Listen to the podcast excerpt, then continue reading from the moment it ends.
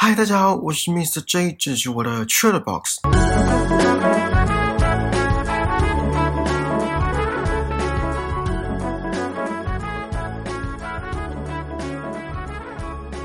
你们有曾经因为某件事情而跟朋友闹翻吗？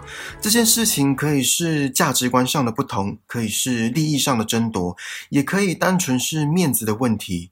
当然还有很多其他情况。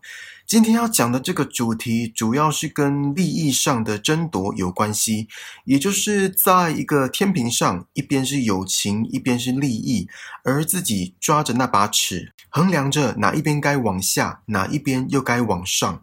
我先讲一下这一集《蜡笔小新》的剧情好了。这一集名称叫《友情的冰淇淋》。卡通一开始，小新一群人在冰柜前选冰淇淋吃，正南先声夺人。呃，这成语可以这样用吗？反正就是正南先拿起自己想要的冰淇淋，并且喊说：“我要这个巧克力脆片，巧克力口味。”大家都想要那个口味，可惜那个口味只剩最后一个。然后一群人走在路上，经过一座桥，妮妮打算把巧克力脆片、巧克力口味的冰淇淋抢过来，殊不知没得逞，整袋冰淇淋掉到桥下的草丛里。一群人便到草丛里找冰淇淋。妮妮跟正南一心想要找到巧克力口味的冰淇淋，就在陆续找到冰淇淋，而且吃掉之后，终于找到巧克力口味的，可是被小新、风间还有阿呆分几口吃掉了。妮妮跟正南则是共享一个原味的冰淇淋，最后两人还是发现风间吃掉了巧克力口味的冰淇淋。好，剧情差不多是这样。所以你们比较喜欢原味的冰淇淋还是巧克力口味的？原味的好像大多都是香草的比较多吼。好啦，今天不是要讨论冰淇淋的口味，而是想跟大家聊聊，在节目一开始说的，在一个天平上，一边是友情，一边是利益，你们会怎么衡量？会怎么拿捏心中的那把尺？在这之前，希望你们可以先抽点时间看看这集卡通，差不多八分钟。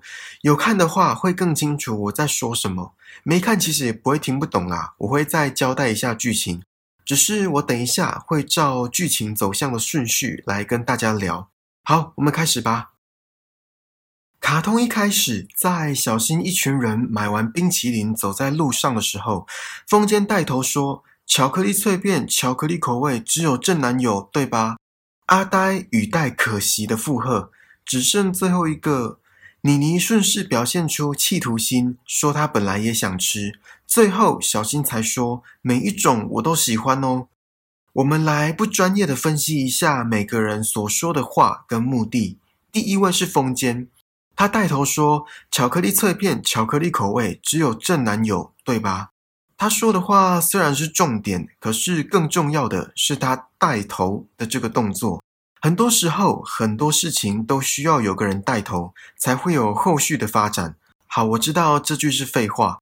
现在，请你们回想一下，在学生时期，如果老师出太多作业，比如说第一堂课的国文老师出了两张考卷要回家写，外加隔天要小考。第三堂课的化学老师是要学生预习第七章。如果地理老师再来个分组报告，这时候就会哀鸿遍野了吧？可是如果全班没有人带头呢？没有人愿意当那只领头羊呢？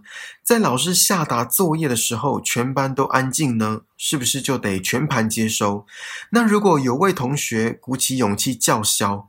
呃，我是说，委婉的陈述不妥当的地方，那哀鸿遍野是不是就更容易发生？虽然结果还是有可能会抗议失败，这还算是小事。再想想从古至今的那些革命、那些人权运动，是不是有所谓的先驱，才可以为历史写下重要的章节？好，这样讲可能有点过头了，毕竟只是巧克力脆片、巧克力口味的冰淇淋，是吧？可是风间带头说的那句话，无非就是要挑起这场战争，无非就是唯恐天下不乱，而且还凑效了。好了，我想风间应该没有那么邪恶，那么暗黑。可是大家想想身边的例子，学生时期最为人津津乐道的八卦，职场上满天飞的谣言，这些都是有人起了头，才会有后续的蝴蝶效应。尤其是在职场，相信已经出社会的听众们心有戚戚焉。就像卡通里风间起了头说了话，接着阿呆、妮妮跟小新才各自表达自己的看法。如果风间没有这么做呢？那其他人还会你一句我一句的接下去吗？接下来是阿呆，在风间带头之后，阿呆语带可惜的附和，只剩最后一个，一样讲的话即使重要，可是重点是附和。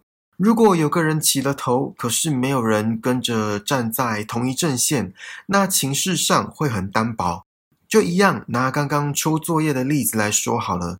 如果只是一个人抗议，那老师应该不会当一回事吧？可是如果有人跟着附和，影响力可想而知会比较大。有句成语不是说“三人成虎”吗？虽然本意不是用在这个情境，可是当越多人说着相同的事，效应也就越大。所以阿呆在这里扮演着激起从众效应的角色，也就是让其他人跟着起哄，跟着站在同一个阵线上，有种推波助澜的意味。然后是妮妮。在风间的带头，还有阿呆的附和之下，妮妮说出自己的真心话，说她本来也想吃，而且从头到尾都觊觎巧克力脆片、巧克力口味的冰淇淋，口中念念不忘，时时刻刻的提醒巧克力脆片的冰淇淋才是她的。也因为她在桥上对正南声东击西，打算把巧克力脆片冰淇淋抢过来。才会整袋冰淇淋都掉进桥下的草丛，毫不避讳地表达自己的意图。这种人在职场上超常见，尤其是有业绩压力、奖金、赏罚制度的工作环境下，就算不择手段、霸道横行也在所不惜。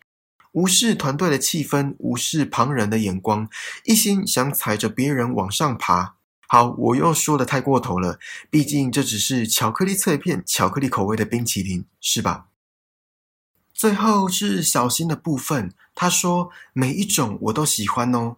我觉得这可能反映出两种心理：一种是他真的每一种口味都喜欢，特别随和，没有地雷可以踩；另一种是他想要与世无争。就算喜欢巧克力口味的冰淇淋，还是不会表态，因为以和为贵。可是，其实这种不会表态、以和为贵的人，有时候会让旁人好气又好笑。我举一个我的亲身经历：只要工作上出现需要调整的制度，比如说工作内容的范畴，有一位同事都会默不作声。我刚开始以为这位同事要么接受现有的制度，要么就是没意见，两边都可以。殊不知，这位同事也是跟我站在同一个阵线，想法一样，想要对现有的规矩做一些改变，可是总在紧要关头安静，不出半点声音。这时候我便觉得好气又好笑，因为团结力量大。当只有两三只小猫在叫的时候，别人不会当一回事。甚至还会觉得这些小猫怎么那么难搞？可是当所有人都群起表达意见的时候，别人就会当一回事。所以这时候当然是越多人发声越好。有一次我真的受不了，问他为什么不说话，他说因为他不太会说话，就留给会说话的人去说就好。我听到他这样讲，也是只能无奈。然后卡通里还有一点。即使妮妮一直强势的要抢冰淇淋，正男还是没发脾气，可是却无力的反驳着，正是典型的好好先生。我认为有两种可能，一种是真的没脾气。好啦，有在看蜡笔小新的听众应该都知道，正南的个性的确是比较呃，也不能说懦弱或胆小，就是比较像刚刚讲的以和为贵的角色，所以对于凡事都忍辱负重。就连妮妮的超真实扮家家酒，她也都是固定班底，而且很常演男主角，然后角色都是演懦弱的老公。正男这种个性在职场上很容易吃亏，尤其如果遇到妮妮这种角色，那就更难生存。阿呆跟风间在找到冰淇淋之后，风间说：“既然还有别人没找到，安静的吃吧。”你们身边有这种人吗？自己得到好处之后，吝于跟别人分享，甚至是告知。之前我问我朋友一个问题，我说：如果你中乐透，你要干嘛？”他回我：“我不会跟任何人讲。”我听到有点愣住，因为他的任何人，包括家人，我是不知道他到底经历过什么。可能怕朋友知道会一直叫他请客吧，可能怕家人知道会一直叫他付钱吧，也有可能本来没在联络的人突然变得很热情。呃，第三种情况是可想而知啦。不过前两种的心态我是不予置评。在风间吃完自己的香草冰淇淋之后，终于找到巧克力口味的，可是却开始天人交战。给妮妮的话，正南就太可怜了；给正南的话，妮妮就会讨厌他。如果是你们，你们会给谁？是会给霸道又有脾气的妮妮，还是会给好好先生又有点可怜的正南？有些人会觉得应该给妮妮。这样一来，耳根子可以清净。有些人会觉得应该给正南，因为伸张正义。巧克力口味本来就是正南的。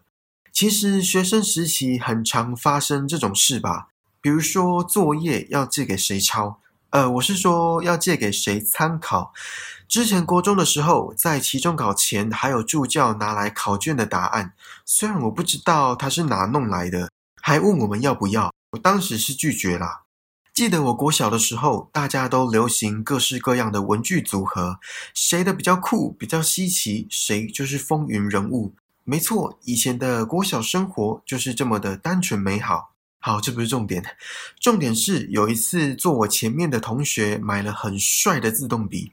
哎，我先插播一下，自动笔对当时的我们来说可是很前卫的东西，谁有自动笔，谁就可以当班长。好啦，没那么夸张。